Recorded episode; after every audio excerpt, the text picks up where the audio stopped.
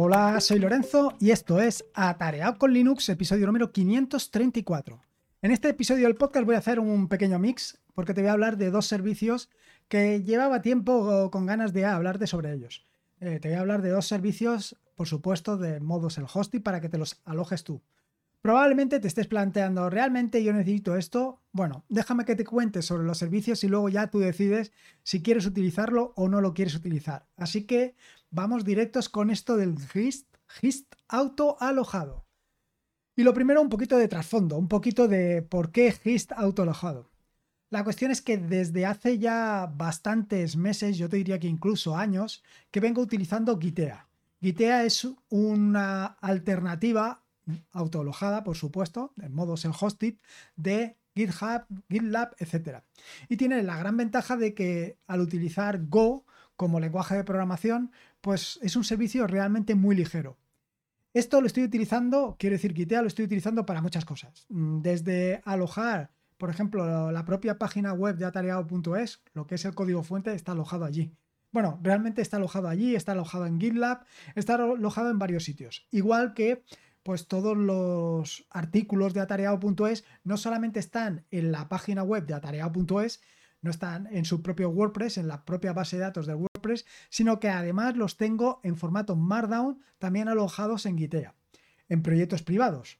Pero además de esto tengo muchísimas otras cosas que quiero mantener pues digamos bajo mi cobijo y sin la mirada de otros. No quiero que esto pues trascienda a otras personas por las razones que sean. Quiero decir que al final hay determinados proyectos, determinadas cuestiones que quieres mantener pues, bajo tu propio auspicio.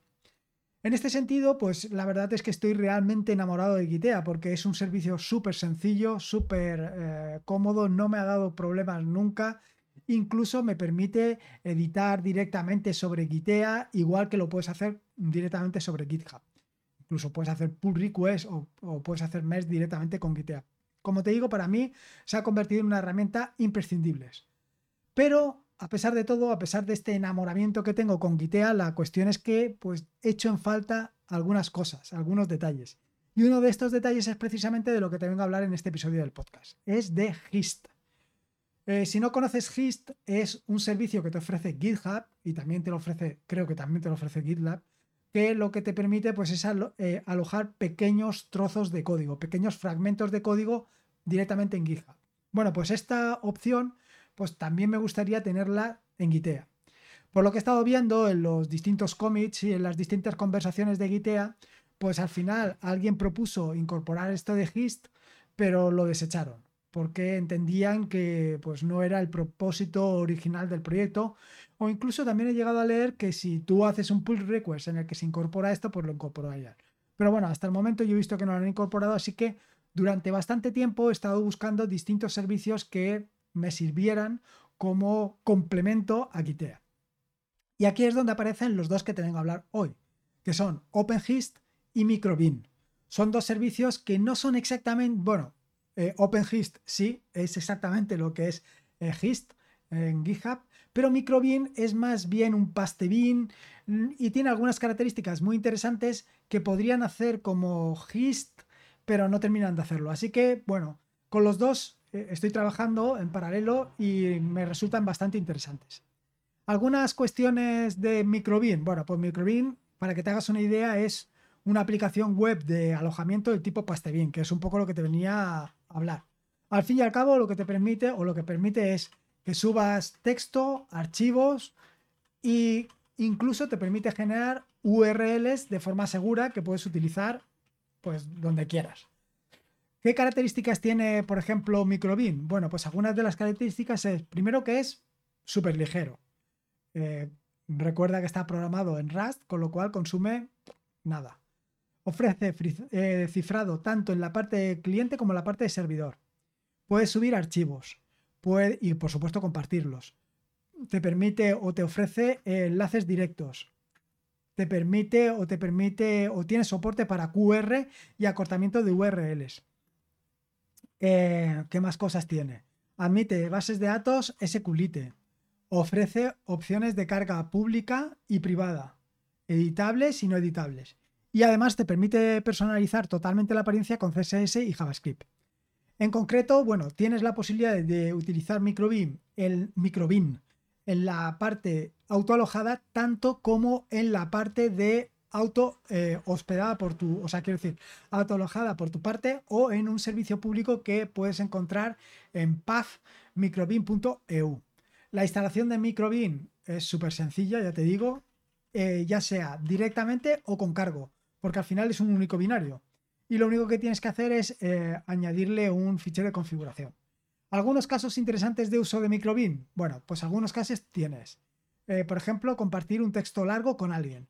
Compartir archivos grandes que son demasiado eh, pesados, por ejemplo, para enviar por correo electrónico o por Discord o como tú quieras. Documentos sensibles que necesites compartir de forma segura. acortar una URL o crear una redirección. Em, servir contenido en la web como archivos de configuración, imágenes o cualquier otro tipo de archivo. Mover archivos entre tu escritorio y un servidor. En lugar de lo que haces habitualmente, que es copiarlos a mm, Telegram y luego pegarlos, bueno, pues Microbin te ofrece la posibilidad de copiarlos y luego descargarlos. Incluso puedes eh, utilizar para tomar eh, notas rápidas eh, de forma pues, completamente en línea. La ventaja de esto es que tiene algunas características súper interesantes, como puede ser que tienes la posibilidad de que expire, la posibilidad de que sea publicado, eh, o sea, que sea público, que esté listado, eh, que sea de solo lectura, es decir, completamente probado, protegido, perdón, y luego que esté privado y cifrado. Puedes hacerlo con una contraseña y además, por supuesto, permite, y esta es una de las características que, que diríamos que, que comparte con GIST, es la posibilidad de pues, compartir un código y eh, lo tienes con resaltado de sintaxis adecuado al lenguaje de programación que contenga. Esta sería una de las opciones que tienes. Y ya te digo que puedes optar por la opción autoalojada como con, por la opción que tienes de Microbin. Y luego tienes la otra opción, que es eh, OpenGist. OpenGist eh, pues es una herramienta, digamos que es eh, yo aquí lo tengo puesto como Pastebin, pero realmente no es Pastebin, no, realmente no es una alternativa a Pastebin, es algo completamente eh, alternativo a Gist de GitHub. Eh, ventajas que está, de nuevo, está autolojado, con lo cual tú tienes todo el poder de ello.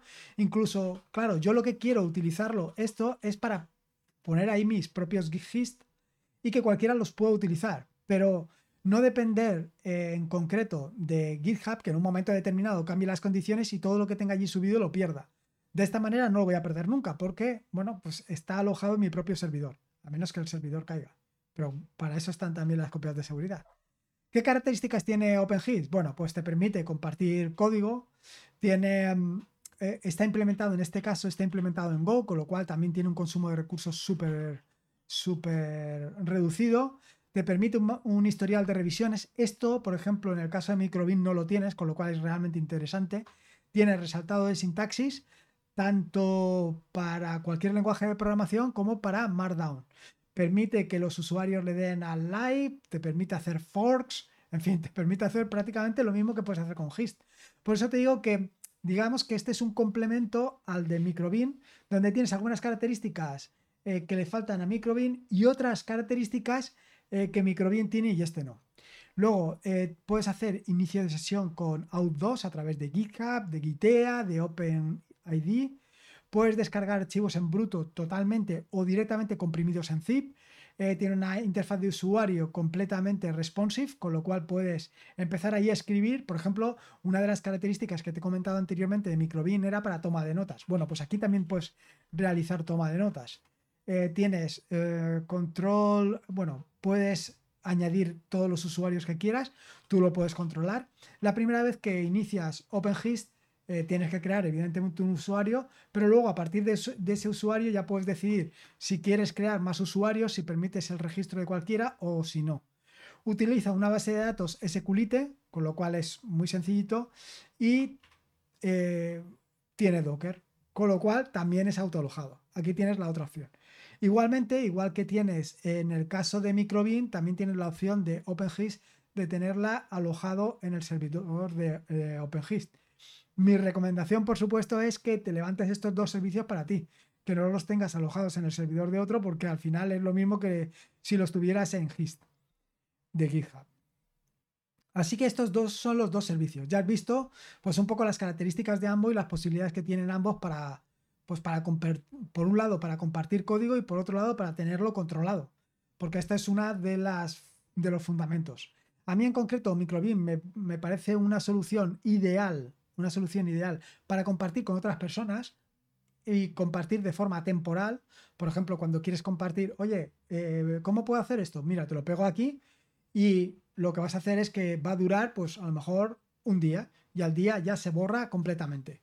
Mientras que eh, OpenGist, mi uso o el uso que le estoy dando es para mantener código más tiempo.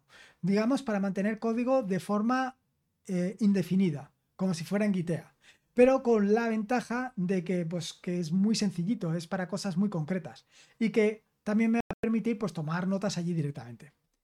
Y nada más, esto es un poco los dos servicios que quería contarte. No sé si tú estás utilizando alguno de estos, si estás utilizando OpenGist o Microbeam, o estás utilizando otros. Si estás utilizando otros, pues bueno, me gustaría ver qué opciones tienes y si los estás utilizando ya sea en modo autoalojado, los estás alojando tú o los estás utilizando con otro, con, otro servicio, ya me, ya me dices.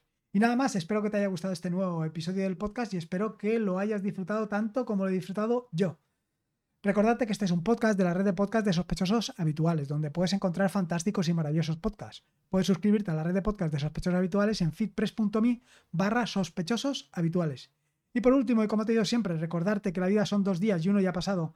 Así que disfruta como si no hubiera mañana y si puede ser con Gist, Docker y Linux, mejor que mejor. Un saludo y nos escuchamos el próximo lunes. Hasta luego.